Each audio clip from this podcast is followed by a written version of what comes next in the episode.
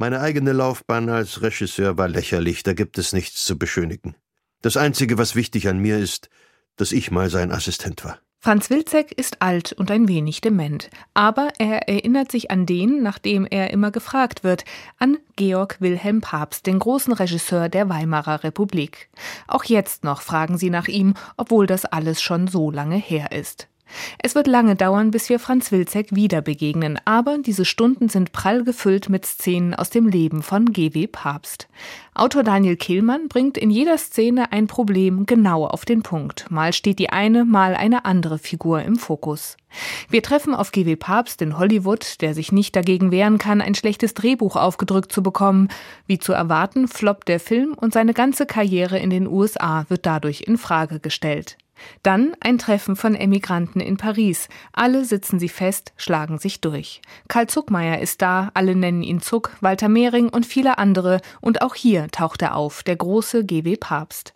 Er wolle zurück in die USA, aber zunächst habe er noch was zu erledigen in der Steiermark. Aber du kannst doch nicht nach Österreich, rief Zuck. Bist du irre? Meine Mutter hat ein Telegramm geschickt. Sie schreibt, ich soll sofort kommen. Was würdest du tun? Ich sage Ihnen, was ich tun würde, sagte Mehring. Nicht zu den Nazis zurückgehen, wenn man es einmal geschafft hat, den Nazis zu entkommen, um keinen Preis. Auch Ihre Mutter würde das nicht wollen. Woher wissen Sie, was meine Mutter will? Sie will es nämlich. Sie hat telegrafiert, komm schnell. Das ist nicht vieldeutig. Sie sind Jude. Bin ich nicht. Ich habe nicht einmal Juden in der Familie. Das Pack hat nicht den geringsten Vorwand, mich zu behelligen. Als bräuchte es einen Vorwand.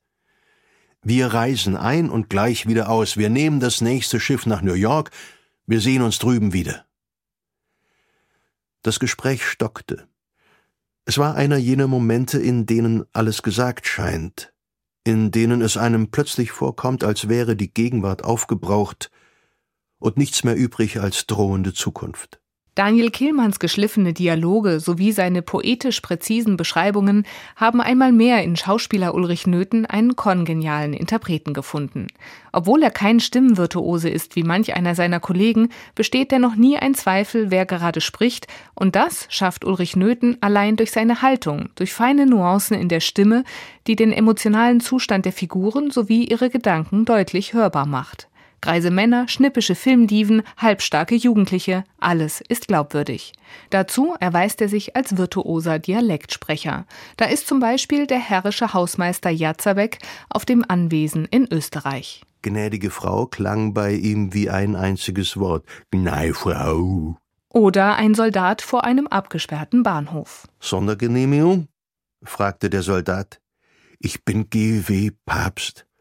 Ich bin ein bekannter Regisseur. Ich reise im Auftrag des Ministers. Dann haben Sie eine Sondergenehmigung? Nicht schriftlich, aber ohne Sondergenehmigung kann ich Sie nicht durchlassen.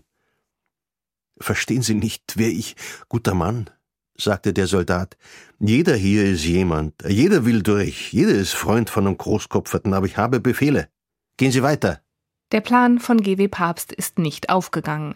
Er bleibt mit seiner Familie in Österreich stecken und das Pack hat sehr wohl einen Grund, ihn zu behelligen. Es will ihn in seine Dienste stellen und was bleibt ihm übrig? Es ist ein Angebot, das er nicht ablehnen kann. Oder etwa doch? Auch seiner Frau Trude gegenüber gerät er unter Rechtfertigungsdruck. Gedichte kann man allein schreiben, Bilder kann man allein malen. Aber Filme, dafür braucht es immer Macht und Geld. Für jeden Film eine große Maschinerie. Du weißt, dass ich nicht freiwillig hier bin, aber weiß ich das? Wir sind wegen Mama gekommen, plötzlich brach der Krieg aus, und nach meinem Sturz von der Leiter war ich gefangen. Das ist die Geschichte, die du jetzt erzählst? Stimmt sie nicht? Sie stimmt so, wie jede Geschichte stimmt. Das ist die Geschichte, die Daniel Kehlmann erzählt. Eine Geschichte von einem Leben für die Kunst, von Kompromissen, von der Bereitschaft wegzuschauen, von Verlusten und harten Lektionen. Erneut lässt er historische Figuren vollkommen plausibel aufeinandertreffen und beschreibt fast wie nebenbei Filmsets und Schneidetische, als wäre er selbst dabei gewesen. Das ist meisterhaft erzählt und von Ulrich Nöthen ebenso gelesen. Hier stimmt einfach alles. Nicht zuletzt der geniale große Bogen zurück zum Assistenten Franz Wilczek.